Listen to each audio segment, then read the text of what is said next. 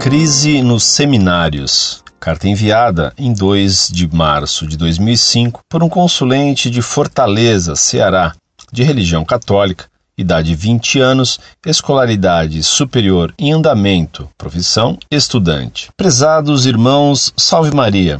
Antes gostaria de vos parabenizar por serem um baluarte da ortodoxia nestes tempos de relaxamento da doutrina e de avanço da impiedade. Os seminários católicos no Brasil estão infelizmente decadentes.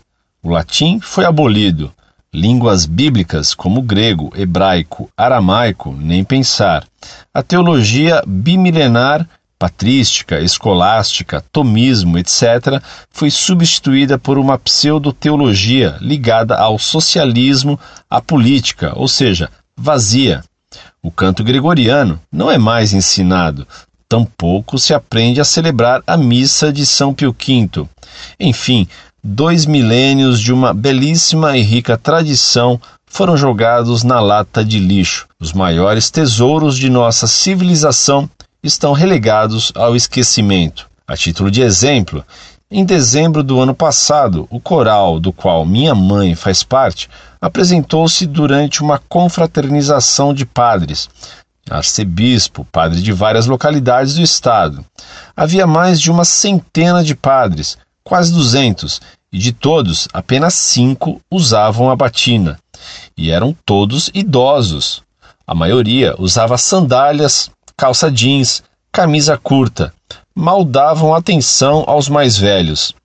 O seminário de Fortaleza mal consegue ser mantido no século XIX, foi um dos primeiros a aderir totalmente à Sé de São Pedro, após o Vaticano I, enfrentando as indevidas ingerências do beneplácito. Diante disso, gostaria de vos perguntar se ainda existe no Brasil algum seminário ortodoxo que ministre ensino tradicional que prepare verdadeiros sacerdotes, com todo o rigor, a disciplina e a excelente formação pelos quais os seminários sempre foram caracterizados. Se me alonguei por demais, excuso-me na vontade que tinha de exprimir a minha indignação com o atual estado do clero, que é vergonhoso.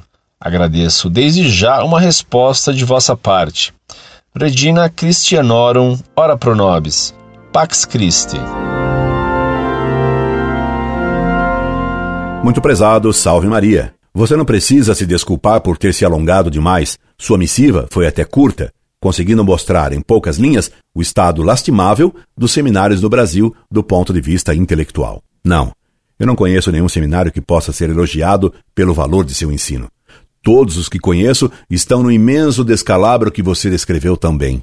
O ensino nos seminários é ridículo como o demonstram as cartas que recebo de seminaristas com uma argumentação primária e como os comprovam os sermões dos Demóstenes clericais nas igrejas, seus depoimentos lastimáveis na mídia e as canções miseráveis que certos padres, apresentados como estrelas cadentes, entoam, julgando-se poetas de valor. E você nem tocou na grande chaga dos seminários, que é o homossexualismo, o qual graça praticamente sem freio, muitas vezes protegido, para não dizer quase incentivado. Tenho sobre isso depoimentos inacreditáveis. E isso não é só no Brasil.